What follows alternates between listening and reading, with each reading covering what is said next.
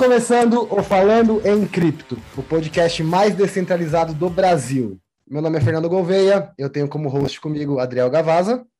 E aí, pessoal, salve. E temos como convidada hoje Elis, uma empresária brasileira, que vai conversar um pouquinho com a gente hoje sobre o mercado cripto, o mercado tradicional e sobre uh, o trabalho dela no Brasil. Elis, obrigado por aceitar o nosso convite. Seja muito bem-vinda. Obrigado, seja bem-vinda, Elis. Fala pra gente, Elis. Fala um pouquinho pra gente quem é, que, quem é a Elis, o que, que a Elis faz. Ah, beleza, pessoal. Gente, olha, muito obrigada pelo convite de vocês de coração, fiquei super feliz. Então, vamos lá, vamos falar de cripto, né? É, me apresentando, eu sou Elis, né? Eu sou empresária, moro no Brasil. Atualmente, né, eu trabalho no setor de franquias. Né? Eu tenho operações em cinco estados, todas são mercado convencional, né? Todas são lojas físicas e sofri esse baque aí da pandemia. Acho que, como todo empresário brasileiro, que a gente está o típico brasileiro, né? Não desiste nunca a gente está sofrendo até hoje é, esse baque da pandemia. Mas graças ao mercado financeiro, né, eu consegui aí, estou conseguindo fazer uma reestruturação dos meus negócios. Ah, diferente do que muitas pessoas pensam, né, que o mercado financeiro é, é aposta ou não é um negócio sério, não. Realmente é um negócio sério e ele me serviu de base aí para sustentar nessa, nessa crise violenta que apareceu aí do Covid. Ah, legal isso daí, porque uhum você pode ver que o mercado, o mercado ele não é só para investimento, né? Ele serve muito bem como preservação de capital, talvez, né?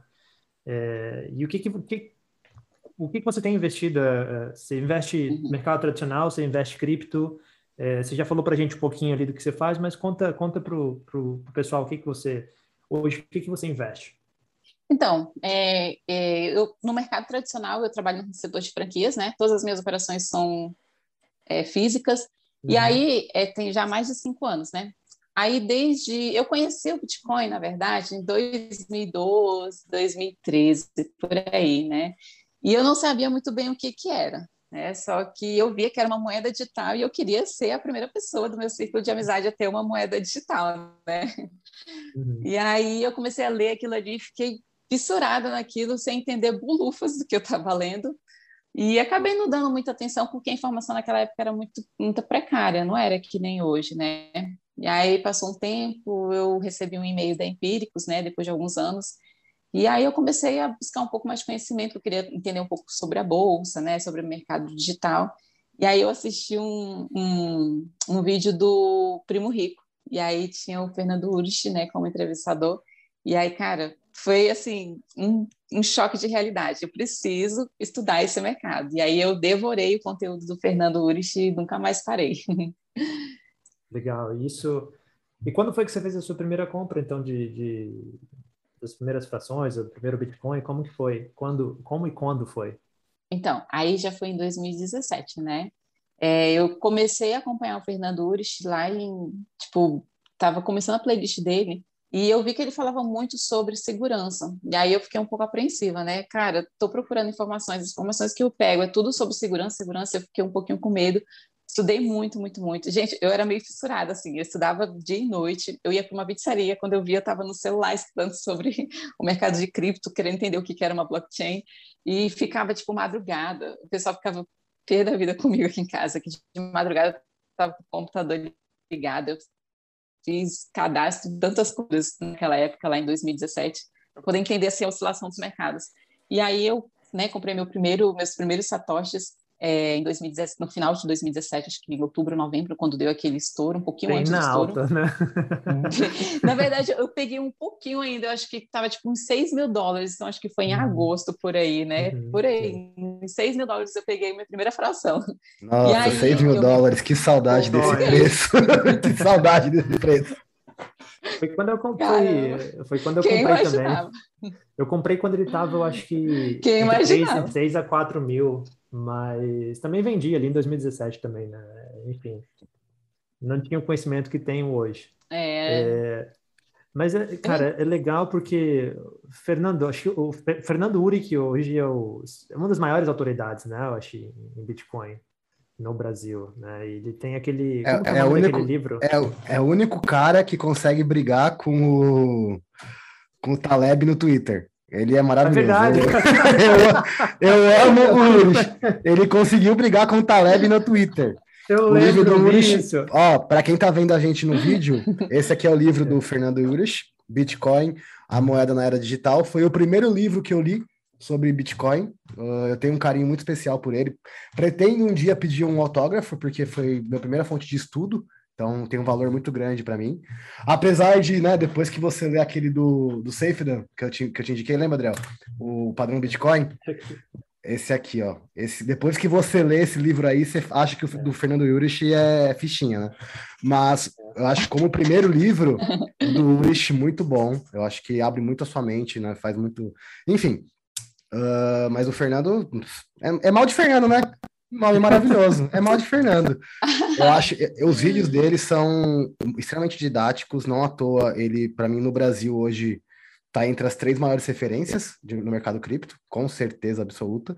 Então, com certeza, a Elis foi muito bem orientada, né? Se tem o Urich como mentor, foi muito bem orientada. Elis, queria te perguntar uma coisa. Uh, para eu entender o seu perfil de investimento cripto.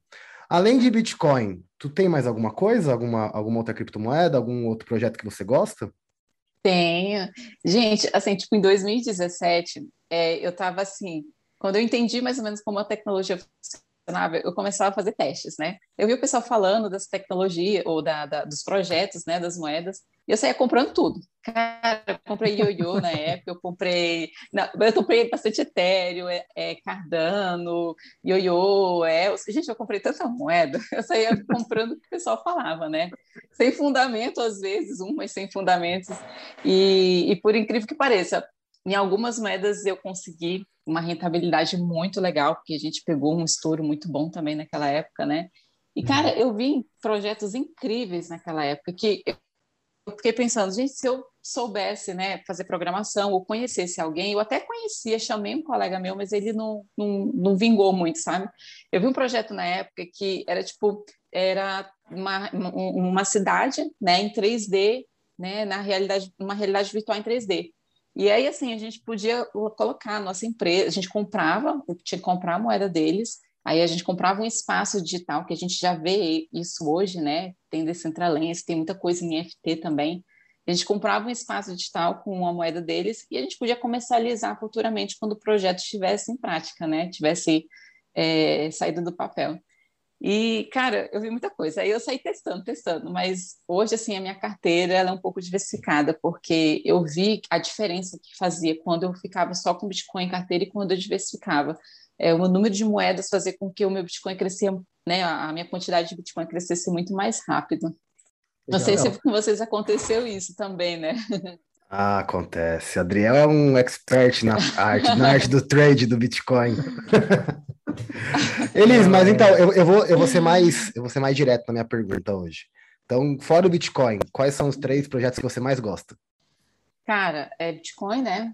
Ethereum, Cardano, que está ali pau a pau, a gente não sabe quem vai vencer essa batalha, né? Mas são, eu acho que o Ethereum ele veio assim para revolucionar, né, as finanças, né, de forma descentralizada, e a Cardano veio ali para poder ajustar o que que tinha ali, e ainda tem a Polkadot, né? A galera tá vindo, tá dizendo que ainda vai vir é revolucionar muito mais. A queridinha, a queridinha do Fernando. Polkadot é. Ah, mas... meu, meu, meu, próximo cachorro vai chamar Polkadot, certeza certeza, certeza.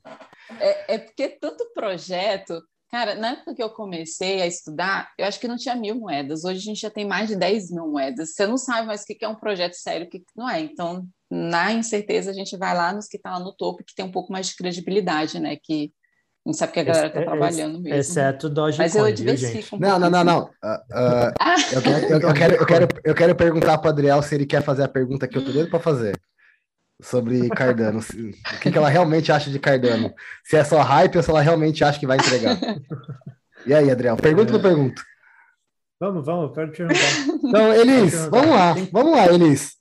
O projeto Cardano era para ter entregue uma atualização agora em agosto, que ficou de novo para setembro. setembro. Vamos e já é amanhã. Vamos, vamos fazer um contrato inteligente, uma aposta que não vai entregar de novo? Aliás, ali, aliás, preciso fazer um parêntese. Calma aí, calma aí. Preciso fazer um parêntese. Preciso fazer um parêntese. Obrigado, Cardano, que eu consegui tirar 120% em duas semanas. Então a gente fala mal, mas a gente agradece também. quando, quando tá hypado, a gente agradece também, né? Mas voltando à parte realmente de utilidade. De verdade, Elis, tu acha que vai vingar realmente, Cardano? Porque a gente sabe que é só projeto, né? O projeto fala muito, Sim. promete muito, mas não entrega realmente.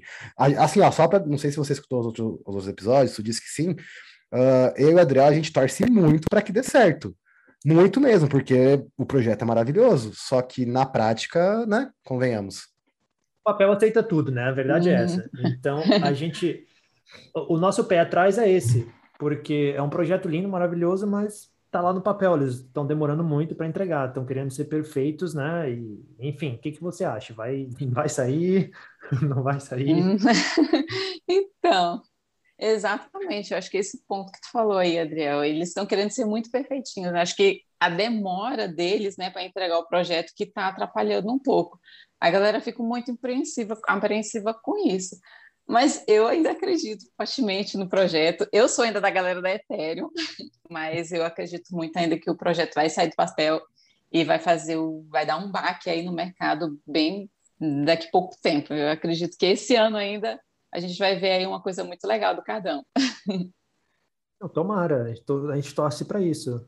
É, uhum. E com uhum. certeza, eu acho que quando o projeto lançar, né, se lançar. se lançar. Quieto, gente, tô quieto. se lançar. É, é para agora, né? O lançamento deles. Já era para ter sido desde ter 2017. Sido. É. Não, e tem, ainda tem um detalhe, né? ainda tem um detalhe. É, tá muita gente assim na expectativa desse lançamento. Mas quem tá né, com Cardano na carteira, tem que tomar muito cuidado, porque eu acho que tem uma galera que está desde lá de trás que investiu em Cardano e está assim só no dedinho pronto para executar lucro aí por enquanto. Exato, para realizar uhum. lucro. Então, essa é, essa é uma coisa que a gente conversou antes, né? Que é. Eu acho que tem muita gente que comprou Cardano no hype, né? Na, na, no hype de ah, vai, vai acontecer, vai, enfim. E não aconteceu, porque o Cardano ele fez assim, ele subiu, desceu, passou dois anos ali e agora ele começou a vida novamente. Então, assim, uhum. é, eu acho que vai acontecer isso que você falou, vai ter muita gente que vai realizar lucro, e aí não sei, cara, o que vai acontecer, como que isso vai impactar o projeto, se vai ser o suficiente. Mas eles têm muita grana, cara. Hoje a Cardano tá, acho que é terceiro é. em market cap, né? Então, assim, tem muita Sim. grana. Tem muita grana investida. Os caras têm uma galera boa. Eu não consigo entender, cara, como que eles não entregam. É... Não, não. O problema de Cardano é. é que tem muito fanboy de Cardano nego às vezes nem, nem sabe o que tá defendendo e tá defendendo. Não, é verdade, infelizmente. Assim, ó. Uh, o, o, vamos, vamos tomar as proporções. Adriel, quanto, quanto vale um éter hoje? Por uh, cima. 2,300? Acho que 3, acho que 3,300. 3,300? É, 3,200 um pouquinho. 3,300. 3,300, a Ethereum tá rodando. O, o Cardano hoje tá 2,85, 2,87, não, não sei. Tá, tá nessa margem, 2,80 alguma coisa e o projeto não entregou. Olha o meu raciocínio. Entendemos que a Ethereum está rodando, está rodando bem, por isso está valendo 3 e pouco. A hora que a Cardano, a, Cardano sem entregar nada, tá quase 3 dólares. A hora que realmente Cardano começar a rodar e entregar, se fizer, o que diga, repito, nós torcemos, olha o potencial de subida que o Cardano tem para quem tem, para quem tem em carteira. E então, assim, é uma oportunidade muito boa. A gente tem que ser justo, tá? A gente, Alice, a gente sempre tenta ser justo. A gente só. A gente fala mal do Cardano porque justamente a gente tá na expectativa de entregar. E, cada, e, e vira piada pronta, convenhamos, né? Já virou piada pronta, Cardano. Então, a gente torce muito porque olha o potencial de crescimento que tem aí. Se realmente disparar, entregar e começar a rodar, quem comprar, que entre agora a 3 dólares, se chegar a mil dólares, você tá milionário. Entendeu? Então, eu, eu, enxergo, eu enxergo dessa maneira. Então, eu zoo, eu brinco, mas na primeira oportunidade de entrar, eu entrei. E o Adriel também. Sim. A gente brinca, mas a gente tá de olho no gráfico. É, e eu comprei a Cardano. comprei a Cardano. A minha primeira compra de Cardano foi dois, duas semanas atrás, tá? Eu comprei uma pequena quantidade de Cardano e, como o Fernando falou, já deu 120% lá de lucro, mas eu não, não tenho pretensão de realizar lucro agora. É, ah, por quê? Confio no projeto? Não, mas confio no, no, potencial de que se o projeto sair, tem um potencial muito grande que é o que o Fernando falou agora, de, de crescer muito, de absurdamente de valor. Porque se você pegar concorrente, a Polkadot, por exemplo, né? É, é uma concorrente, querendo ou não. Eles já estão. É, é mais ou menos, né? A ideia, assim, é mais ou menos. Não dá para você comparar porque a Cardano vem muito mais completa. Mas quanto que tá a Polkadot hoje? Eu não tenho Polkadot, eu não sei. 23, tá 15, 20, 15, não, 23, 20, 24. Pois é. Então, assim, a Cardano tá a 3 e a outra já tá ali a 20, né? E é um projeto que tem muito potencial. Cara, se bate a 20, você já aumentou quantas vezes ali? Quase, quase é, nove vezes ali, né? Então, assim, tem potencial muito para crescer. Espero que saia. Espero que saia. Eu não vou vender Sim. minhas Cardanos agora, vai ficar lá. Quando bater mil dólares. Também não. não, então, eu já realizei, eu, eu não vou ser hipócrita com vocês, não vou mentir. Eu já vendi meus Cardanos, uh, pela minha leitura, leitura de gráfico, uh, pegou no meu stop. Só que, a hora que eu achar que vai, eu entro de novo e vamos para a lua. Tomara que vá. Enfim, é um projeto que, na teoria, tem consistência. Então a gente tem que ser honesto. Uhum. Só que uhum. na prática não tá fluindo. A gente tem que também ser honesto para os dois lados. Legal. Feliz. Uh, vamos, vamos, tentar, vamos tentar explorar um pouco mais a inteligência da nossa convidada, né? É uma pessoa que agrega muito. Que, inclusive, você que está vendo o vídeo, Deixa... eu quero que. Calma aí, calma aí que eu preciso Deixa fazer o um questionamento. De vocês. Uh, pergunte.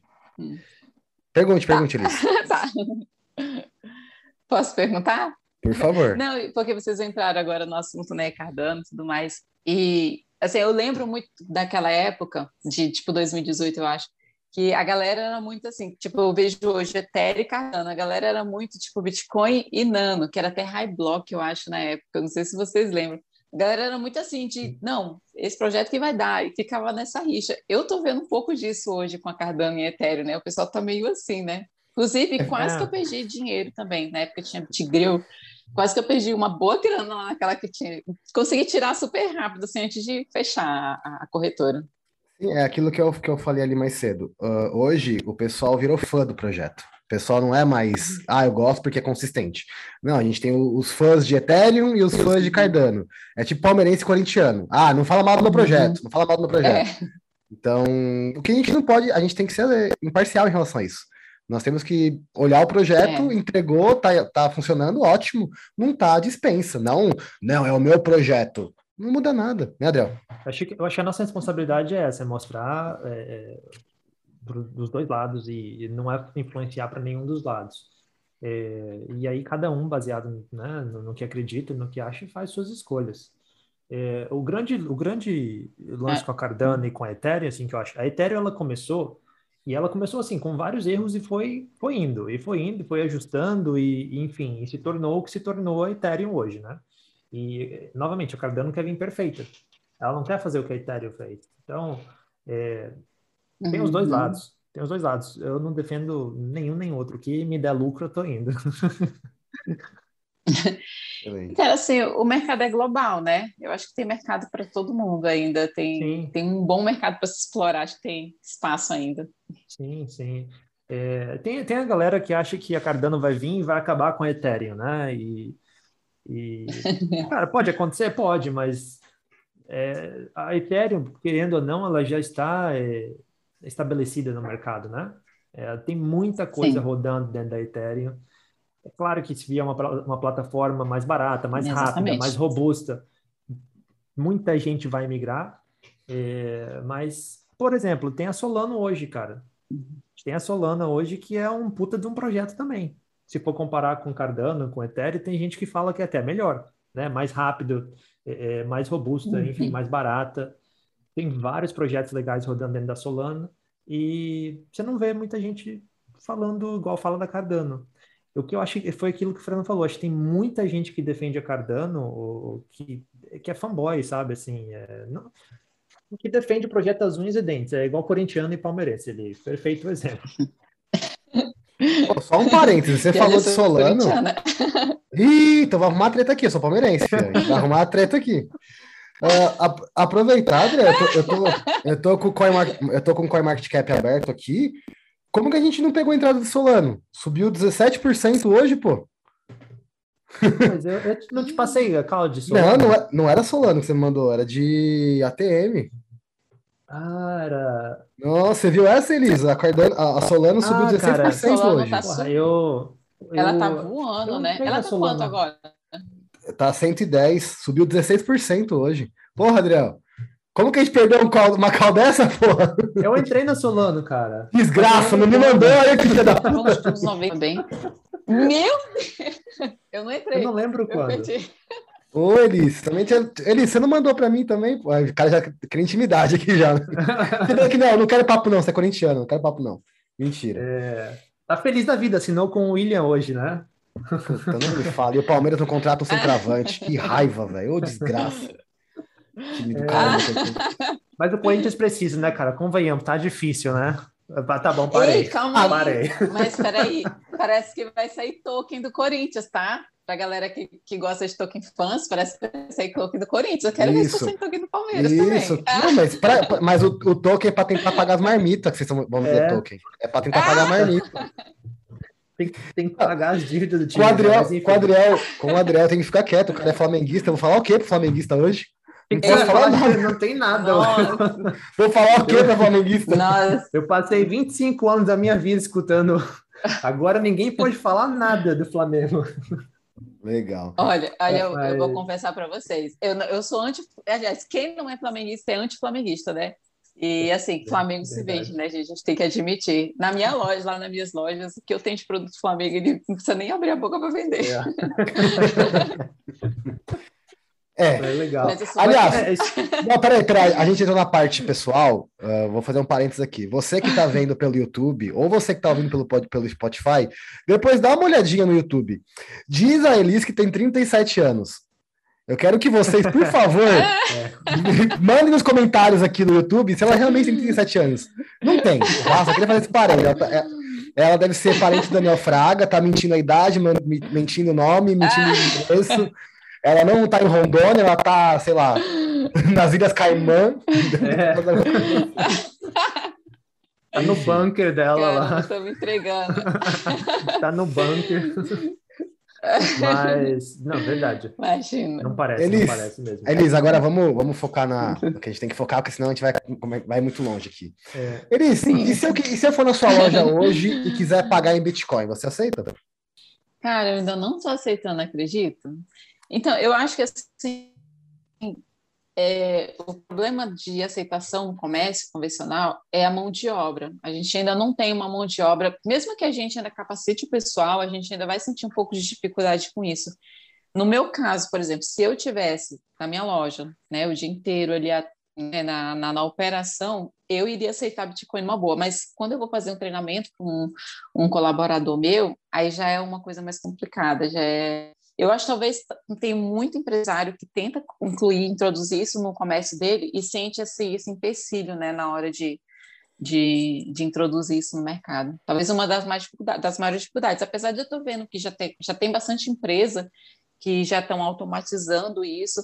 Eu até queria saber da opinião de vocês, o que, que vocês acham? Eu, né, teve uma empresa que chegou para mim que falou: olha, baixa o nosso aplicativo, é muito, muito fácil, muito prático. O cliente chega lá, se ele quiser comprar com algum criptoativo, seja um Bitcoin, mas, ou seja uma criptomoeda, né? O Bitcoin ou uma stablecoin, é, é só ele passar lá o QR Code super fácil. Só que aí, aí é que tá, né? A gente vê tantas empresas que trabalham, fica um pouco com o pé atrás. Será que é uma empresa séria? Será que é uma empresa com comprometimento para a gente poder colocar né, no mercado? Eu não sei, o que, que vocês acham disso daí? Porque no, no, no, futuro a gente vai ter que ter empresas que vão solucionar isso para a gente, porque não é todo mundo que vai parar para estudar sobre a tecnologia e entender como que faz ali uma transação, né? Assim, ó, ah. uh, dar, primeiro eu vou falar o que eu penso e depois o que eu tenho visto aqui. Tá? Eu, sobre isso, eu tenho um amigo, inclusive esse que eu tenho um amigo que eu quero trazer para cá, eu comentei no off com vocês, que ele trabalhou na XP há um tempo, tudo mais, é mercado tradicional. Ele está montando uma empresa uh, para isso, pensando em soluções de pagamentos com criptoativos. Ele enxerga esse, esse nicho de mercado. É algo que está engatinhando muito ainda, porque não tem só isso, tem a parte de legislação, a parte de imposto, como, que, como vai ser pago o imposto, como vai ser debitado o imposto. Então é uma coisa uhum. que, vai, que vai demorar um tempo ainda. O que eu vejo aqui, uh, Inglaterra, o que eu já conversei com o pessoal na Itália, eu converso com o pessoal em Portugal. Uh, o pessoal tem aceitado muito por fora dos meios comuns. Então, por exemplo, uh, você me contrata uh, fora do, da de conta bancária, fora de tudo, você me paga como se fosse por fora. É como se você estivesse me dando dinheiro, entende? Uh, uhum. Então não tem, não tem taxação, não tem nada uhum. disso. Que querendo ou não, é o princípio real do, do, do Bitcoin, né? A gente conseguir ter liberdade para tudo isso. Mas eu acho que nessa parte ainda vai demorar um tanto, e até o Rossello, um outro convidado que veio aqui, ele falou uma coisa que eu acho muito verdade. A, a moeda, a, a criptomoeda que, que vai ser usada como meio de troca, realmente, no dia a dia, ainda está para sair. O Bitcoin, pela, pela parte de escalabilidade, não vai conseguir ser usado para isso. Então, olha que quando a gente tiver uma, uma, uma criptomoeda, ou que seja uma stablecoin, que seja realmente estável, que dê para ser usada como moeda sem inflação ou sem de, ou com deflação, tipo, que seja realmente estável, aí a gente vai ter o não, agora como que a gente vai conseguir trabalhar essa, essa moeda para usar no dia a dia? Porque o que tem no Bitcoin hoje, a gente que conhece, que acredita no projeto, que vê tudo, aceita. Mas tem muita gente que, por exemplo, vou dar um exemplo do meu pai. Meu pai não vê esse potencial todo porque meu pai comprou no topo. Meu pai comprou a 60 mil. Aí ele vê agora 48, 50 passando, ele não quer Bitcoin. não. Não, eu já comentei isso várias vezes. Elis, Elis, Elis, olha, olha a minha situação. Eu, eu demorei um ano para convencer meu pai a comprar Bitcoin, essa situação é muito triste. Eu consegui convencer ele no topo, 62 mil dólares. O Bitcoin despencou e a Dogecoin subiu mil por cento. Eu olhei e falei, meu Deus do céu. É aquela situação, é aquela situação que não tem explicação. Que você fala, pai, desculpa. Deixa aí, deixa aí. Porque tem, você fica um ano. Não, você, você fica falando, não, que Bitcoin é futuro, que não sei o que, não sei o que. Tá bom, vou comprar essa bosta. Aí logo despenca. Você fala, puta que ah. pariu. Ai, meu Deus. Bom, pelo menos tá de volta nos 50 agora já, Cara, né? Dá pra você já ter uma conversa de... com ele. Outra. tá, no, preju... tá no prejuízo ainda, filho. Tá no prejuízo ainda. Mas olha, ah, uh, Adriana, por favor, só, sua posição. Falando sobre isso, é, já tem algumas, tem algumas empresas aqui nos Estados Unidos, a, Coin, a própria Coinbase, ela já oferece é, interface de pagamento para cripto, só que ainda a conversão é feita para moeda fiduciária, né? Você não mantém uhum. aquela, aquela cripto, né? É, e uhum. dois fatores, por exemplo, aqui em Toronto, aqui em Toronto a gente já tem, eu acho que umas 50 ATM, né? É, ATM, máquina de tirar dinheiro espalhada é, para Bitcoin. ATM focada em Bitcoin. Então você pode ir lá tipo, e sacar da sua carteira. Tipo um taca... caixa eletrônico? Isso, isso. Obrigado, caixa eletrônico. É, para Bitcoin, né? E a, a, grande lance é que assim hoje todas as, as, pelo menos que eu sei, as empresas que fazem essa esse intermédio de pagamento, a conversão ainda é para moeda fiduciária. Então qual que é a sua vantagem nisso? Só o seu cliente, tecnicamente, teria vantagem de estar usando é, cripto para pagar o que ele quer comprar. Né? Mas no seu caso, está convertendo para fiduciário, então não tem muita vantagem a meus olhos. Posso uhum. estar errado, pode ter outras coisas rodando. O que eu vi que aconteceu recentemente foi que a Visa anunciou que ela está trabalhando numa solução blockchain. Para que a gente não sabe ainda. Mas acredito que é para fazer a integração com alguma coisa relacionada a cripto. Então, assim, se a Visa, que é um dos maiores players, né, uhum. é, tá trabalhando numa coisa assim, a gente pode esperar que vai ser uma... Vai acontecer em breve alguma coisa para facilitar esse intermédio. O PayPal também já começou, não começou, Adriel, alguma coisa relacionada? Eles também têm, eles também têm. Tem a, é, então. a, Coinbase, tem a PayPal, tem outra que é... Eu esqueci o nome das outras, porque eu estava procurando por uma solução para venda dos serviços online, né, que eu faço, que era assim, eu queria só que eu queria fazer o uhum. contrário. Eu queria que a pessoa me pagasse em, em moeda fiduciária, né, cartão de crédito, e aquilo fosse convertido para Bitcoin. Então era o oposto, né? É, não achei uma hum. solução para essa, para isso, para isso ainda. É... Vocês querem a solução? No Chame caso... seu cliente e fale: ó, isso aqui é Bitcoin, compre Bitcoin, essa é minha carteira, mande para minha carteira. Acabou. Mas é porque justamente essa, a pessoa tem muita barreira ainda, né? Talvez você, vocês, vocês dois vão concordar comigo. Tem muita gente que tem uma barreira muito grande ainda e, e não tem cripto, nada, tem zero. E já se a pessoa, cartão de crédito, é uma hum. coisa normal para a pessoa usar, né? Enfim, é isso que eu tenho visto. Uhum. É, eu acho que a gente pode esperar assim que vai acontecer.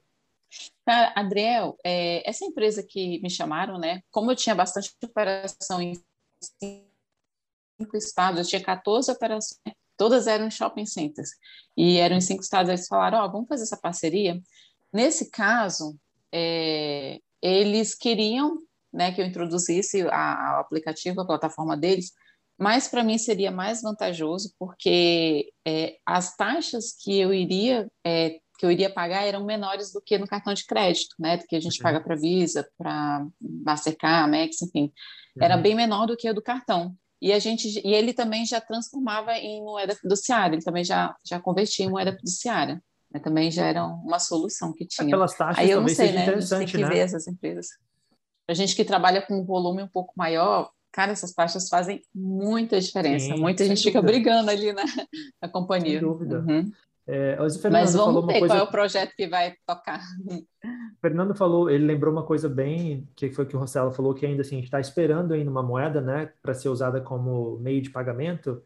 É, mas se a gente uhum. parar para pensar, por exemplo, o Banco Central no Brasil mesmo já anunciou que eles querem começar a criação do real digital, né?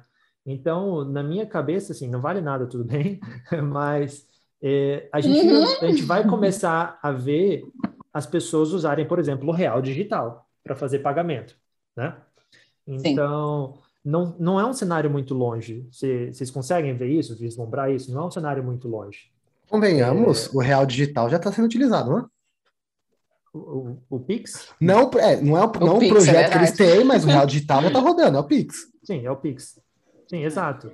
É... E vocês viram que o Pix agora está limitado, né? Na, na, nas movimentações depois de um determinado horário está é, limitado. Horário. Não tá, Gente, não só isso, uhum. tá? Não quero levantar bandeiras aqui nem nada. Mas o ministro lá e cancelar o Pix para a vaquinha do 7 de setembro, cadê a liberdade? Você faz o dinheiro é, é seu, você faz o que você quiser, o dinheiro é seu. Ah, óbvio, a gente não quer financiar ataque terrorista, o que seja. Mas uhum. o dinheiro é seu, o ministro não pode ir lá e falar, não, você não pode transferir dinheiro para isso. É. é. exato. Não pode. Eu acho, eu sempre brigo e falo, brigo assim, né? Não é brigo, brigar literalmente, mas não tem nada mais importante do que a liberdade de um indivíduo. Uhum. Seja vai, meu, de... vai, meu anarcocapitalista, começa. seja liberdade de ir e vir, a liberdade de escolha, a liberdade de pensamento, a liberdade financeira, enfim, qualquer tipo de liberdade. E, e, e eu fico é. muito puto vendo essas coisas, porque é, lembra, eu não lembro quem foi que falou essa frase, mas vocês vão, vocês vão reconhecer. Eu posso não concordar com o que você fala, mas vou defender o seu direito de dizer. Porque sem, sem, sem, sem é, se todo mundo pensa igual, eu acho que foi quem o Ferinho acho que falou isso uma vez, é, é a, a tolerância de mais, de mais tolerância gera intolerância, né? Então a liberdade, e quando eu vejo essas coisas, igual o Fernando falou, eu fico muito puto. Porque, cadê? O dinheiro é seu, mas você não tem o poder de escolha, você não tem o.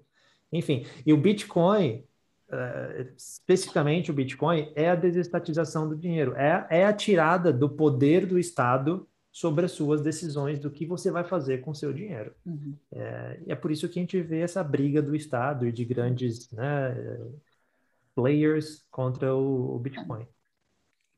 Cara, Adriel, e assim, o que tu falou agora, meu, é muito, muito notório, porque, olha, eu, por exemplo, eu tenho né, um investimento na Previdência Social, né, na, na Previdência Privada. Uhum. E para eu poder fazer um, um, uma. Ai, como fala? Para poder fazer o saque? Retirada? A gente pede. É, para fazer a retirada, eu esqueci o nome agora, o termo que fala. Cara, é, eu tenho que fazer a solicitação do resgate né? É o resgate, no caso. Tem que fazer a solicitação do resgate para o meu gerente e eles me dão cinco dias úteis para tirar ah, o é. dinheiro que é meu. Cara, você fica é. pensando, meu, o dinheiro é meu, por que, que eu preciso de cinco dias úteis? É a gente vê no Bitcoin isso, é instantâneo. e a gente é. paga uma taxa tão pequena, é um absurdo que a gente paga para pro, pro, os bancos hoje. É engraçado. O Fernando talvez passou por isso quando ele tirou o dinheiro dele do. Eu passei por isso, talvez o Fernando passou, quando ele foi tirar o dinheiro do investimento tradicional, né? É, de, de fundos uhum. de investimento que tinha no banco, é isso aqui, aqui no Canadá, tá? Liga para lá e fala, ó, quero, como é que preciso tirar do dinheiro do, do mutual funds, preciso transferir para minha conta corrente. Ah, quanto que você quer? Tudo. Tudo. Quero liquidar, transfere tudo. Ah, mas por quê? Você vai é, tem esse, você vai perder dinheiro com isso, isso e isso. Falei, porra, quanto é que tá rendendo meu dinheiro nos últimos. Eu perguntei o cara, quanto é que tá. Quanto que rendeu meu dinheiro nos últimos cinco anos? Aí ele virou para mim e falou: Eu não, não tenho essa informação aqui na tela agora. Eu falei para ele: Eu te falo. Rendeu um pouco menos de 12% em cinco anos. Male, male, bateu a inflação. Caramba, aí vem, aí vem o Fernando, bate o pau na mesa e fala: em duas semanas a Ada me deu 120%, chupa. É. Aí é engraçado que eles tentam fazer de tudo, cara. É seu dinheiro, mas eles tentam fazer de tudo para te convencer, a, a, enfim. E quando você vai fazer retirada de dinheiro, mesmo transformar em dinheiro, porra, esquece. É dois dias mínimos, é. dependendo do valor que você for fazer retirada. É que assim, as pessoas elas Não. têm hoje uma ideia deturbada do que é banco, tá? Banco é uma loja. Produtos de banco são produtos de uma loja. O cliente, o seu gerente, na verdade, ele é um vendedor. As pessoas não conseguem ter essa noção hoje.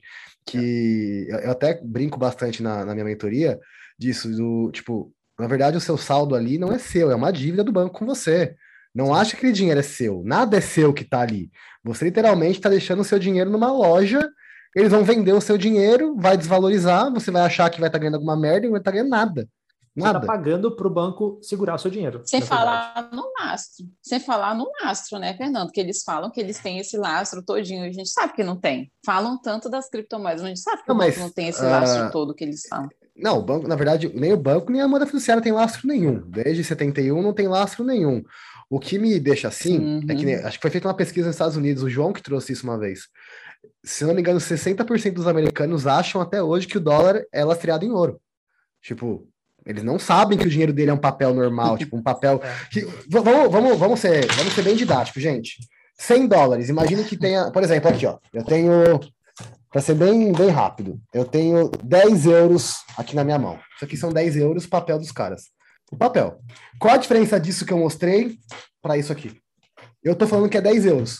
Por que, que isso não é 10 euros?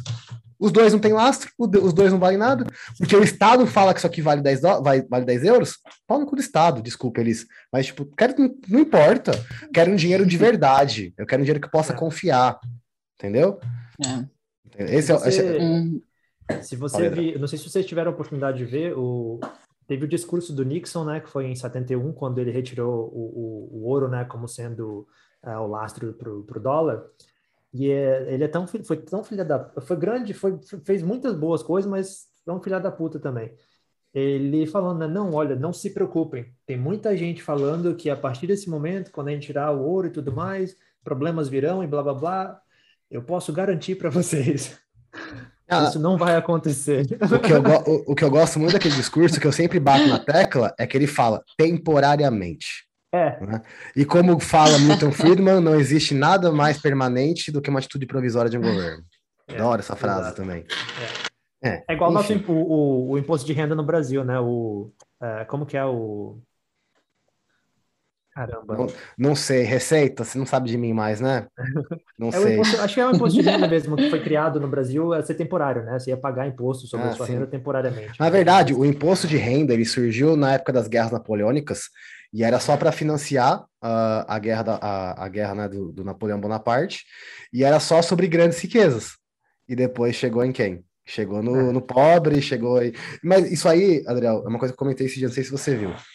Se a gente parar para analisar, até você, Elis, você que é empresária, muito bem sucedida tudo mais, a gente parar para pensar, o imposto de renda ele é um sustinho perto do imposto do dia a dia. Tudo tem imposto hoje.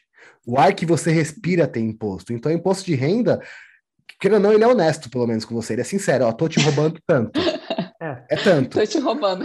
Tô te roubando tanto boa, da, boa. daqui. Agora, a, a, meu, alimento da cesta básica no Brasil tem, tem imposto. Aí reclamam da fome. Eu fico puto, eu fico puto, reclama da fome e tem imposto em comida. Aqui é. no Canadá, você não paga imposto, e na maioria dos produtos de alimentícios você não paga imposto. Se é produto industrializado, você talvez pague imposto, mas se é produto arroz, ah. carne, essas coisas, você não paga. É, não, é... eles tinham até delimitado uma cesta básica, né? A, o produto de cesta básica tem uma alíquota menor, mas tem imposto, né? Nem, não tem isenção disso daí. É ralado, porque, assim, como eu já venho do mercado tradicional, a gente vê, assim, né, a inflação comendo muito da nossa margem de forma silenciosa e as pessoas não conseguem entender isso. Aí você fala assim, ah, cara, eu vou me virar porque o mundo mudou, as coisas evoluíram. Não, não é isso, é porque o governo, o sistema do governo hoje é complicado de lidar. Sim. E ele vai comendo de forma silenciosa, você não consegue ver. Aí você vai acreditando que o governo está ali só porque te dá uma bolsa, porque te incentiva isso, incentiva aquilo, e quando a gente vê E é interessante é. isso, essa questão do ouro propriamente. É, o, o, governo, o Banco Central do Brasil comprou quanto? Aumentou as reservas de ouro em não sei quantos mil toneladas aí recentemente. Uhum. Sabendo que qual que é a reserva mundial hoje de dinheiro? É o dólar. Né? Todos, os, todos os países têm reserva em dólar. E aí você vê os países numa corrida buscando aumentar a quantidade de ouro. Por que será? É uma coisa, inflação no dólar americano. Cara, eu tenho uma pergunta para vocês. É, o que vocês acham que o iene realmente ele vai ultrapassar o dólar como moeda mundial daqui a alguns anos? Vocês acham que a China vai ter esse potencial mesmo que estão especulando aí no mercado? A China deu Gabriel, um tiro no pé, a, né, Fernando? Não, vai, mas eu tenho uma teoria muito. ela, ela, deu um tiro no pé, mas foi um tirozinho. Vai, Adriel, porque a minha teoria sobre a China é. Sério, eu tenho uma teoria muito forte sobre a China, que eu, eu não gosto de comentar, mas já que a Iris perguntou, eu vou falar. Enfim, vai, Adriel, porque eu vou falar muito agora. É, não, eu não vou entrar no assunto porque eu, eu, eu não, nem sei qual é a sua teoria, mas eu tenho a minha própria. E a, a China vai dominar o mundo. Na minha cabeça, a China vai dominar Ponto, é isso. Então vou, vou resumir. Ela... A, China, a, China, já ganhou. Eris, a é. China já ganhou. A China vai dominar o mundo. entenda, entenda assim. Hum. nós hoje, no, no, na parte de eleição, de. Como é que é? Com, com, esqueci o nome agora quando é eleição, é democracia, né? Nós, quando nós temos uma democracia, os governos se baseiam em projetos de quatro, quatro anos e foda-se o que vai acontecer depois. A China é uma ditadura que já está planejado o que vai acontecer para os próximos 100, 150 anos. Então, eles já venceram. Tudo isso é muito óbvio. Não vou entrar em teoria da conspiração aqui dizendo que o vírus foi não sei o quê. Não vou, não vou. Mas na parte econômica e política, a China já venceu. Fiquem, fiquem despreocupados. A China já venceu. E para você não ser dominada, ou você e as pessoas que estão escutando a gente, a melhor forma é você ter Bitcoin. Porque a China podia muito bem uh, dominar tudo e ainda dominar a mineração de Bitcoin. Eles, por não enxergarem esse potencial, eles expulsaram o pessoal de lá. E até, acho que o pessoal que não se recusou, eles cortaram energia elétrica essa semana. Não sei se você viu. É, eles, eles suspenderam a, a, a usina hidrelétrica de, de fornecer Enfim, energia para esse pessoal. Então, então, assim, a China já venceu economicamente, mão de obra barata, blá, blá, blá, blá, blá. A China já venceu. E assim, o que eu acho legal, muito legal essa pergunta, inclusive, Elis, porque eu não sei vocês, mas eu vejo os meus amigos, o pessoal do meu círculo aí do Brasil, aqui da Inglaterra, o pessoal vive numa bolha que não consegue enxergar que o pessoal ali da China e da Índia, querendo ou não, os caras são um terço do mundo. E a gente, por não ter tanto contato, uhum. a gente acha que não, é um, é um pedacinho do mundo, não, cara. Não, cara, os caras, os caras é. comem, tipo, metade do que a gente produz no mundo, tipo, os caras são muito grandes. Exatamente. A China hoje, cara... ela... Desculpa, Elis, pode, pode falar. Não, é, não eu, eu só ia né, reforçar o que ele está falando. É, acho que a gente está num momento em que precisa dar muito, muita atenção à Índia e à China. Porque, que nem ele falou, cara, a população da Índia e da China ela faz uma diferença muito significativa. Se a gente não dá atenção agora, a gente vai. Porém, vai porém fazendo, fazendo, lá, lá, na frente. Fazendo um adendo, eles. Uh, se eu ainda tivesse mercado tradicional, eu não investiria na China. Apesar disso. Era o que eu ia falar agora. É, então, apesar disso, eu não investiria na China.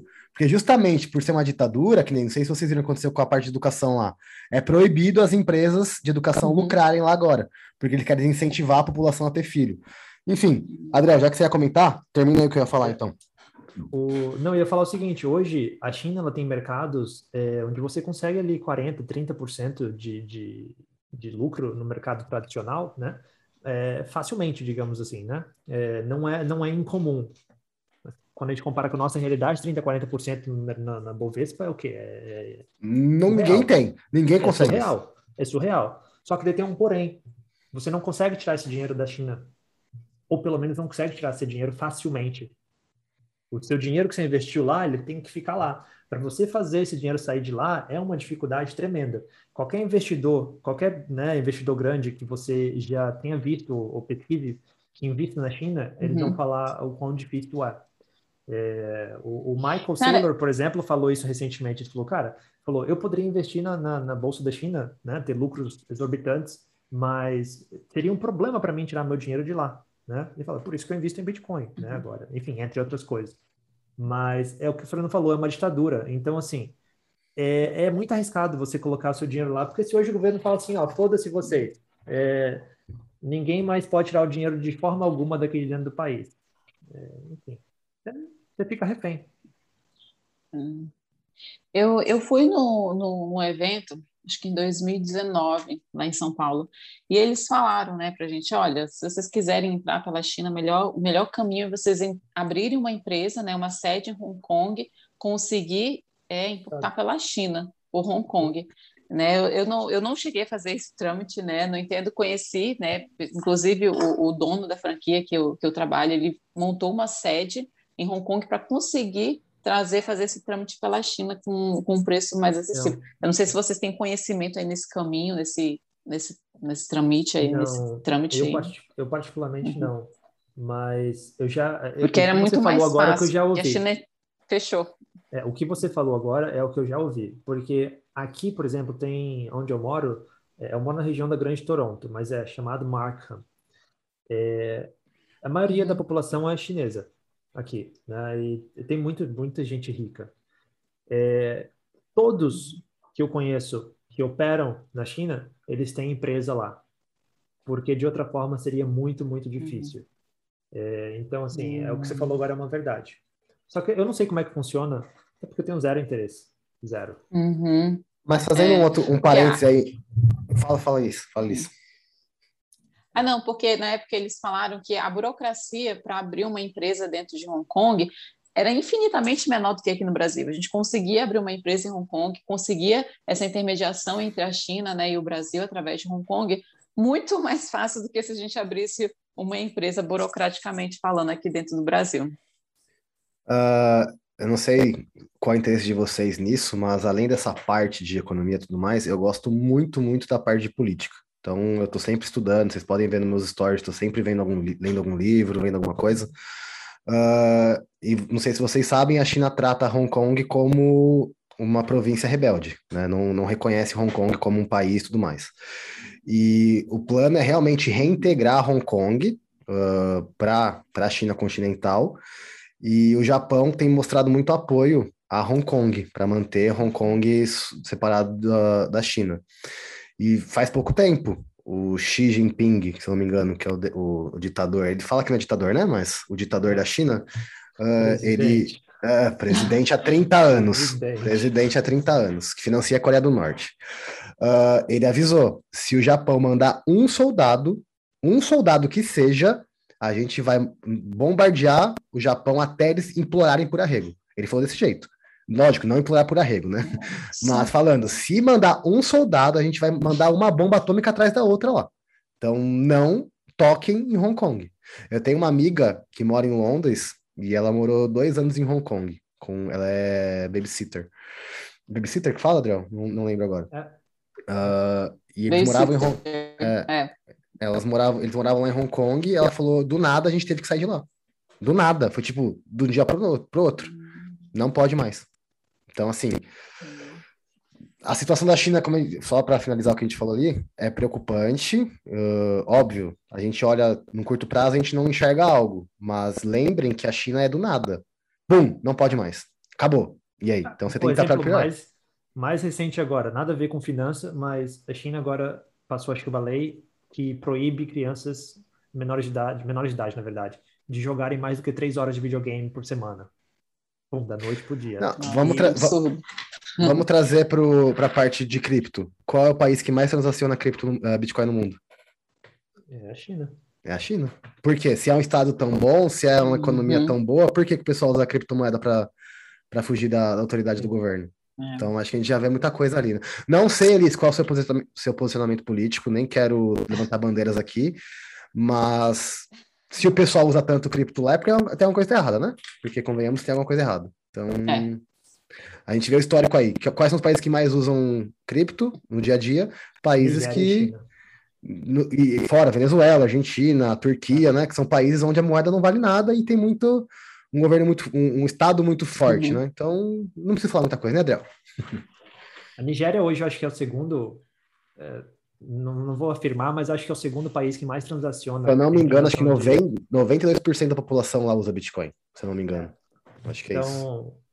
Porque lá é assim, até a Nossa. polícia entra na casa das pessoas para roubarem as pessoas, até a própria polícia. Então. Meu Deus! É, então, assim, a solução que eles acharam foi o Bitcoin. Por isso que a Nigéria proibiu né, o Bitcoin, qualquer corretora de operar lá. Uhum. Mas, enfim, o peer-to-peer -peer existe ainda, né? Então, a, maior parte da população usa Bitcoin para escapar disso. Aí vamos reforçar também o Bitcoin. Uhum. Quem estava no Afeganistão e conseguiu fugir, quem tinha Bitcoin. Quem tinha, quem tinha dinheiro fiduciário lá do Afeganistão, ficou, né? Uhum. Quem tinha mercado de ações, mercado tradicional, o governo, o, o Talibã fechou tudo. Então, mais uma vez, até o Perini, né? Aqui são os três fãs do Perini, ele trouxe bastante essa ideia uh, do realmente, o Bitcoin, além de, além de, de tudo, ele está se provando mais uma vez antifrágil e se provando mais uma vez que ele realmente apoia a liberdade. Que se você tem Bitcoin, é. acabou. E a causa humanitária, né? A causa humanitária do Bitcoin. Uhum. Cara, é, vocês falando nisso, é, eu, eu, morei também uma temporada né, na Suíça e eu me lembro que, assim, acho que eu, essa era do Bitcoin, né, essa questão da blockchain, é meio que um sistema automatizado do que a gente já tentava fazer lá atrás. Eu acho que vocês podem falar melhor do que eu, que vocês moram fora do país. Lá atrás, a galera já encontrava outros meios, né, racional, de poder uhum. enviar moedas para outros países sem ter que passar a pagar esse absurdo que o governo cobra, né? É, eu acho que vocês já sabem alguns métodos que o pessoal usa, né? Quando a gente, principalmente essa galera que mora ilegal dentro de outros países e precisa mandar dinheiro para o país de origem. Eu acho que o Bitcoin veio assim, vendo, né, um pouco também disso e entendeu, né, a necessidade das pessoas e automatizou um pouco mais para poder dar liberdade para isso, que o governo, gente, é complicado, gente, é. né? é muito difícil. Quando, acho que quando o Ralphine criou o Bitcoin, né? ele, ele tinha, ele tinha, ele é um cara, é um cara iluminado. Ele era um, ele veio um ser evoluído já. Oh, só, só um parêntese. Eu tava pensando nisso hoje. Será que o Ralphine morreu mesmo? eu tava pensando nisso hoje. Ele, eu não vi tá... corpo nenhum. Eu não vi corpo nenhum. Ele tá, tá batendo uma pelada com o Daniel Fraga e a gente nem sabe. E o Michael Jackson junto no gol. Os três juntos. Mas eu acho assim que, brincadeiras à parte, né? É, o criador do Bitcoin, ele ou as pessoas. Ninguém tá brincando, visão, não. É, eu acho que foi o Ralfine. depois que vocês me falaram do Ralfine aquele dia, eu fui ler depois dele, eu leio o Ralfine. Conhece o Ralfine, Liz? Cara, sim, sim. Ah, então que, tá. que, história, hein?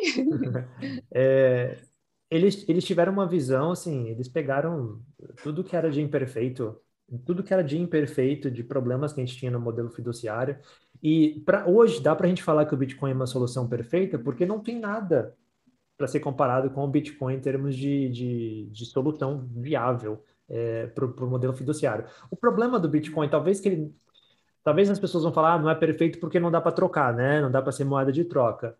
É, mas beleza, falhou nessa parte. Não quero. Não quero, exato. Não quero. não quero, quero. fazer reserva. Exato, eu quero fazer reserva de Calma aí, calma aí. Vamos lá, Adriel. Vamos reforçar o pessoal. Qual a primeira regra do Bitcoin? Não se vende Bitcoin. Muito bom. então, é, eles corrigiram, corrigiram todas essas falhas. Então, por isso que hoje eles é, é, isso que você falou. Você com todas as pessoas que antes precisavam de vários mecanismos, né, vários meios para poder tentar ali achar uma forma mais barata é, para fazer remessa de dinheiro. Hoje tem aí, ó, não só o Bitcoin, tem vários outros que veio depois do Bitcoin por causa, mas pô, o Bitcoin que meteu o pé na porta, né, e falou, ó, vai ser assim. Então, uhum. hoje qualquer um democratizou literalmente o, o, o dinheiro. É, qualquer um pode usar. Falando em democratização, uh, falando de pessoas, Elisa, eu queria te fazer uma pergunta. Uh, eu e o Adriel, a gente tem, a gente é do Cripto Mentor, que é um grupo onde a gente estuda criptomoedas, Eu e ele, a gente conversa muito. O Adriel é um amigo meu antigo. A gente conversa muito sobre cripto, então a gente fala muito. Enfim, a gente tem um grupo lá do Cripto Mentor. Você tem algum grupo de pessoas que vocês se reúnem para conversar sobre criptomoedas? Vocês gostam de falar disso? Você tem algum lugar que você conversa e estuda sobre cripto?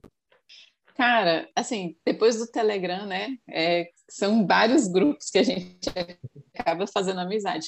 Quando eu comecei a estudar sobre mercado, não tinha menina, não tinha mulher para eu conversar. Então eu fazia amizade com várias, gente de tudo quanto é tipo, de tudo quanto é lugar do, do país, do mundo.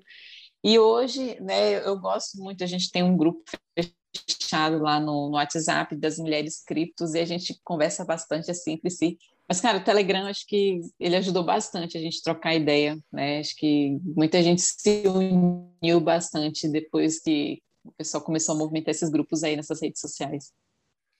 Mas o que que, você, o que, que geralmente é o ponto de estudo de vocês nesse grupo de mulheres e tudo mais? O que, que vocês geralmente conversam sobre uhum. sei, análise gráfica, sobre fundamentos? O que, que vocês mais gostam de, de conversar e estudar ali? Cara, a gente fala mais, a gente foca mais no fundamento, né? Que eu acho que é, na maioria das mulheres que estão tá ali no grupo, assim como eu, acho que eu sou mais entusiasta do que investidora. Né? A gente fala muito sobre fundamento e ajuda muito, né? A comunidade, acho que ela existe para isso, para ajudar muito ao outro, porque eu acho que o objetivo é a gente fortalecer cada vez mais a rede para poder né, se unir para fortalecer a rede. E a gente fala sobre fundamento, fala sobre. Eu confesso que análise gráfica é, eu já apanhei bastante, mas eu tomei vergonha na cara e botei para estudar sobre análise. Agora eu estou começando a pegar um pouco mais. É essencial nesse mercado. Se você quer ser inserido e, e, e quer ter consistência, você tem que saber um pouquinho de cada, né? E assim, reforçando, né, cara, é, mercado de nesse mercado de criptomoedas, né, de criptoativos, é, hoje, as mulheres já fazem mais ou menos a parcela de 10% né, de investidores aqui no Brasil.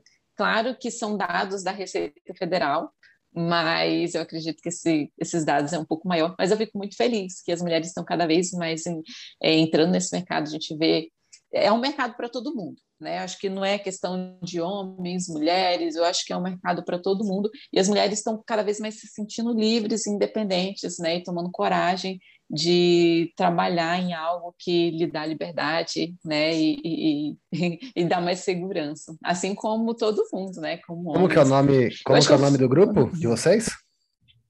É, é, mulheres na mulheres no mercado cripto. Tá, então você por favor mande o link desse episódio. Quero mandar um abraço para todas as gurias do como é? Mulheres, mulheres cripto? Desculpa. É, mulheres cripto no Brasil. É, Meninas, então, Brasil. aliás, então vamos fazer assim. Uh, Adriel, o Adriel é um, um cara que manja muito análise gráfica, uh, muito mesmo. Eu vou oferecer por ele, tá? Se as, guri, se as gurias de lá quiserem uma aula de análise gráfica, o Adriel está à disposição, eu também para ajudar vocês, se quiserem. Uh, não por cobrar nem nada, mas porque eu acho que uma coisa que, de novo, citar Perini, né? Que ele gosta muito de falar nisso, o conhecimento está disperso na, na, na, sociedade, né? Então, quanto mais a gente ajuda, e a gente ajuda vocês, vocês ajudam a gente, a rede cresce, o, o Bitcoin é mais adotado. Então, todas vocês, gurias que estão escutando isso agora, porque a, a Elis vai mandar para vocês o link do, do episódio. Uh, Sintam-se à vontade, o Falando em Cripto é para vocês. Caso vocês tenham alguma dúvida, podem mandar para mim, para Adriel, o que seja, a gente está aqui para ajudar vocês. E estão convidadas, se mais alguma guria se sentir à vontade para vir conversar sobre cripto aqui com a gente. Nós gostamos de ouvir todas as pessoas, de todas as idades, apesar da Elis mentir a, a idade dela, né? A gente, a gente aceita que tem 37, mas acredito. A gente tem que, tem que começar a pedir identidade. É, identidade, é, identidade. Porque, assim, é, o, o que eu mais gosto aqui no nosso. Se a gente pegar todos os sete episódios, a gente trouxe médico, a gente trouxe personal trainer, a gente trouxe pessoal da RI, e é muito bom ver o quanto a rede, quanto a, o Bitcoin é democrático, né? Aceita qualquer um, ele só precisa que você realmente confie e acredite nele. Você acreditando nele, ele faz por você. Então, meninas, e não só meninas, pessoal que está escutando a gente, obrigado. E o Bitcoin é para vocês. Como se fosse, eu tô falando como se fosse o Ralphine, tá? O Bitcoin é, é para vocês. Aproveitem, usufruam e se libertem desse regime. Enfim, vou começar com o papo né, capitalista aqui já. Se libertem, usem Bitcoin, acreditem e saiam do mercado tradicional. Saiam disso. Saiam disso. amém? Posso ouvir um amém? Mas, é, é, cara, eu acho que a gente, quando entende realmente o mercado de cripto, quando você entende os fundamentos, é, eu digo mercado de cripto, mas todas as minhas operações, o resultado delas são em Bitcoin. Então, não importa os outros ativos que eu tenho aberto no momento, eles vão ser convertidos em Bitcoin, uh, eventualmente. É, ele, ele veio para todo mundo, cara. Ele veio para realmente. É, quando você entende o fundamento, você vê que é para todo mundo e que veio para realmente ser a solução alternativa para o que a gente, para o modelo que a gente tem hoje, que é um modelo extremamente falho e é um modelo muito, muito triste, até, quando a gente pega histórias de, da nossa própria vizinha aí, né? Você está mais perto do que, de que todo mundo aí, da, da, da, nossa vizinha Venezuela aí, né? Então, assim, é muito triste, né? uhum. né? Muito triste. E o Bitcoin veio para isso, cara. Como o Fernando falou, para todo mundo e, e, realmente, acreditem, aprendam, porque é o futuro, é o futuro acontecendo. É, é, é a internet, cara. É a internet lá nos anos é. 90. é o Bitcoin agora. É verdade. Aliás, foi, foi, você né, que postou hoje que não sei que grupo, que, que fundo que disse que em cinco anos o Bitcoin vai, vai, vai entrar no lugar do dólar. Foi você que postou isso?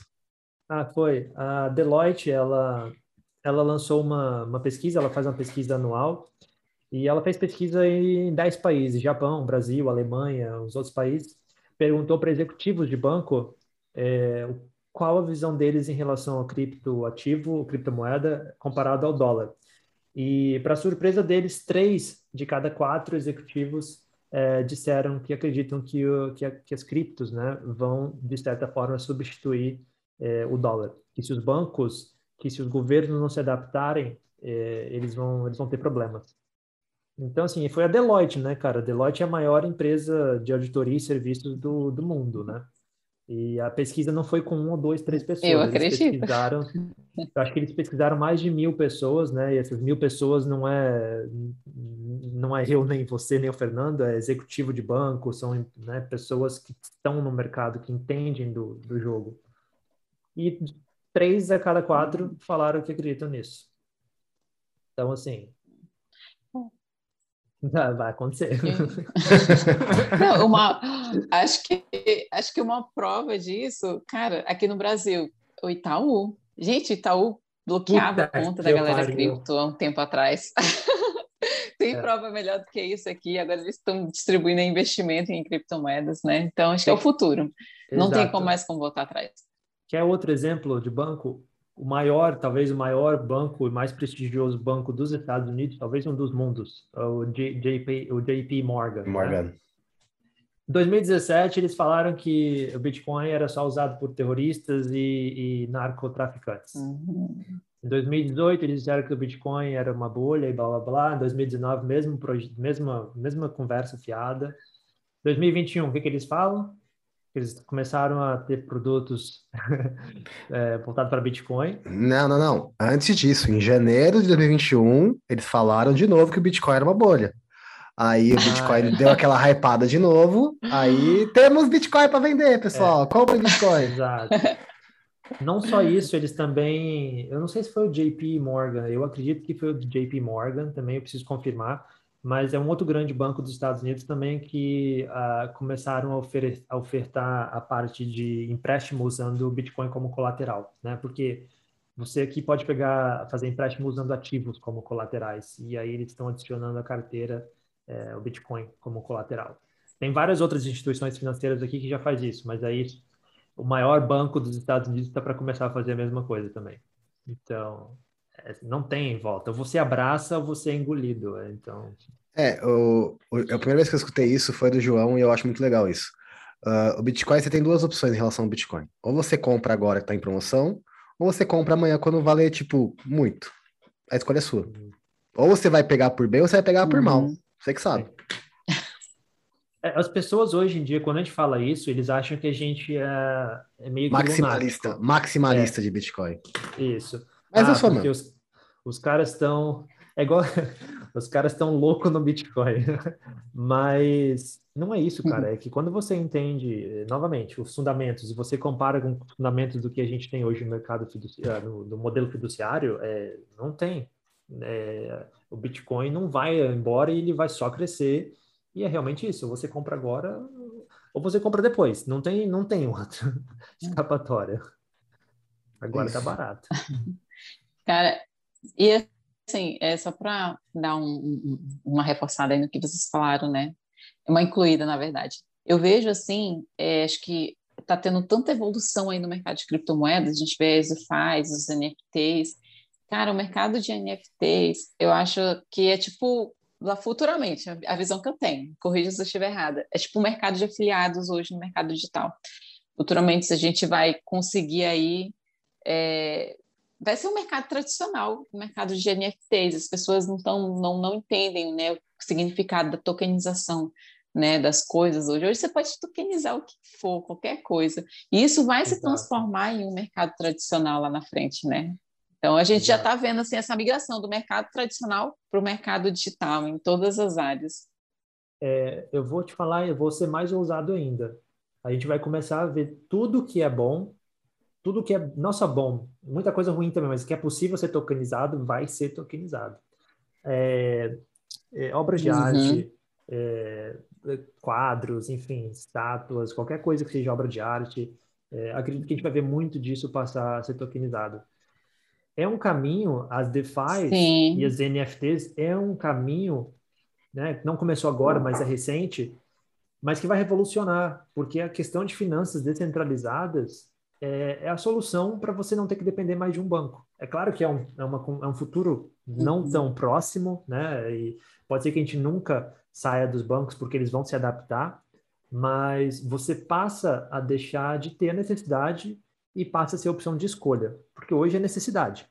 Você uhum. usa uma conta no, no, no Bradesco, no Itaú, qualquer banco, porque você tem necessidade. Mas quando passar a ser opção de escolha, é. aí já deixa de ser obrigatório. Assim, um pouquinho mais além, um pouquinho mais, eu tenho uma teoria sobre blockchain, no uso da blockchain no futuro, tá? Para mim, a, uh, aliás, antes disso, a gente vê muito aí no Brasil, né, eles, esse debate do voto eletrônico, voto papel, voto não sei o quê. Eu vejo a blockchain como a solução para isso. A solução Mas como. É. Eu, eu, eu é, vejo, talvez não nós, talvez não nós, não nossa geração, mas dos nossos filhos já utilizem blockchain nas eleições, é. nas decisões. Sim. Sim. A blockchain Gente, eu acho um absurdo. Em... A blockchain, o uso dela é infinito, assim, cara, basicamente. É... São tantas aplica... aplicações que, que, ela, que ela pode ajudar. Eu acho assim um absurdo a gente, nos dias de hoje, com toda essa evolução que a gente tem, tentar querer voltar para o voto, né, o manual lá da, do papelzinho. Com tanta tecnologia que a gente já tem hoje, cara, a blockchain está aí para isso e, e, e, o mercado lá, o governo, não sei, os sistemas do governo não adotam isso, né? Mas, enfim. É por isso que eu, eu enxergo que. Daqui a um tempo vai. Não, não, a, a blockchain já está numa vertente muito grande. Uh, a gente tem que dar, dar graças ao Vitalik, né, que enxergou, que foi o primeiro que, né, vamos usar e vamos criar Ethereum. Uhum. Então, eu vejo para ir para, sendo bem, bem, bem redundante, acho que 20 anos aí, que é o tempo da próxima geração começar a rodar de verdade, começar a realmente produzir, eles enxergarem esse uhum. potencial da blockchain e começarem a fazer as coisas, não só coisa, entre aspas, besta, tá, gente? Porque o que a gente vê muito de NFT hoje é coisa colecionável, coisa sem uma real utilidade no mundo real. É. Uh, mas até o Leco trouxe isso uma vez.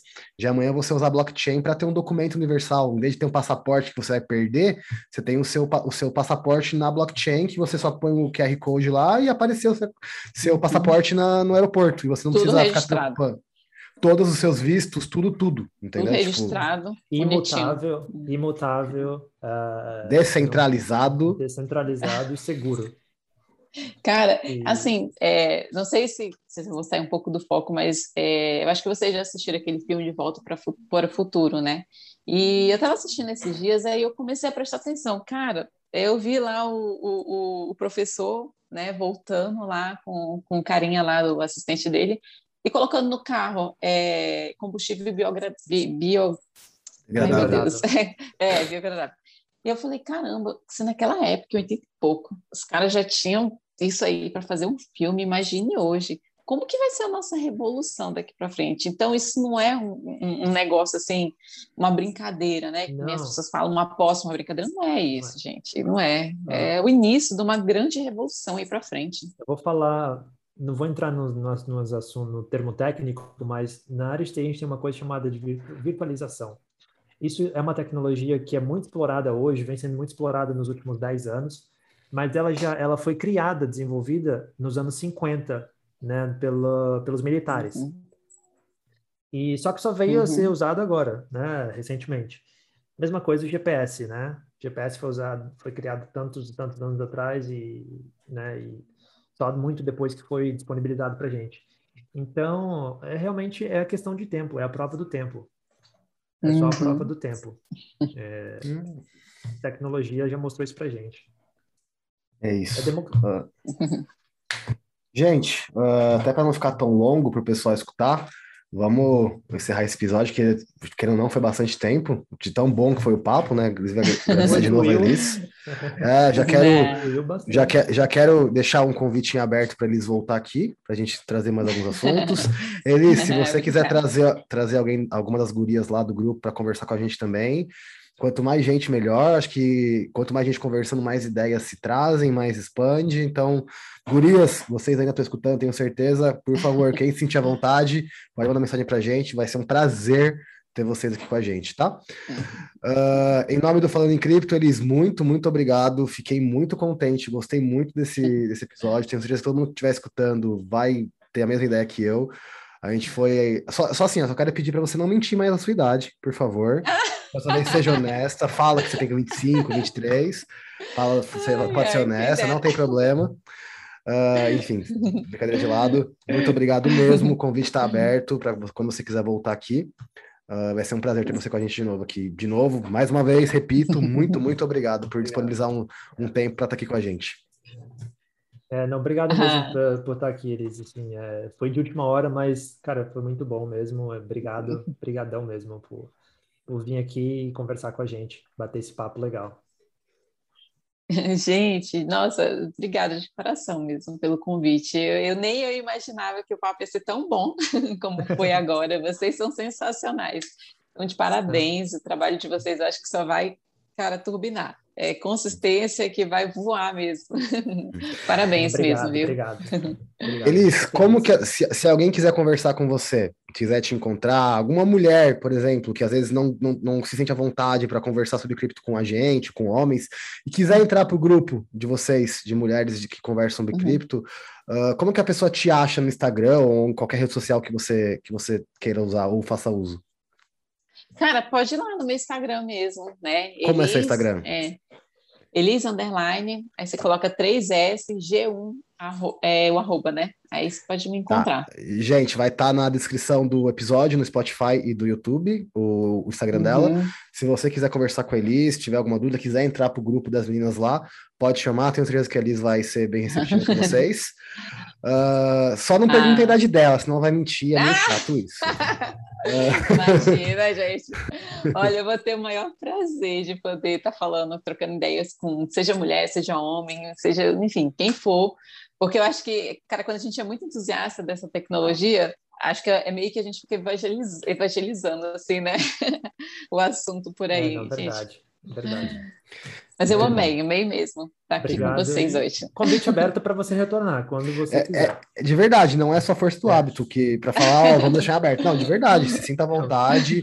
se tiver algum assunto que você ache que, sei lá, que as meninas estão debatendo muito e que vocês queiram uma opinião de alguém de fora, traz pra gente, enfim, Exato. o que seja, tá? Ah, Exato. eu vou chamar a mulherada assim para cá. Por favor. Elas vão, uh... Com certeza vai vir. Hum. Adriel, legal, legal. como que as pessoas te acham no Instagram? Como que é o seu Instagram da semana? Arroba Adriel Gavaza. Essa piada nunca vai morrer. vai estar no centésimo episódio e vou falar qual que é o Instagram da semana, Adriel.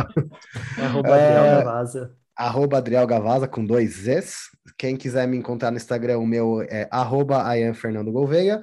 Vocês acham o, o, Instagram do podcast com arroba falando em cripto e no YouTube e Spotify falando em cripto. Uh, os cortes desse episódio vão dar alguns, tenho certeza. Eu acho que eu, eu vi o Adriel marcando alguns pontos ali, uh, que o Adriel é responsável por isso. Então, caso não sair corte, cobrem o Adriel, tá, gente? Eu já soltando aqui no meio. tá? Pessoal, muito obrigado. Uh, semana que vem estamos de volta. Valeu, até mais. Valeu, pessoal.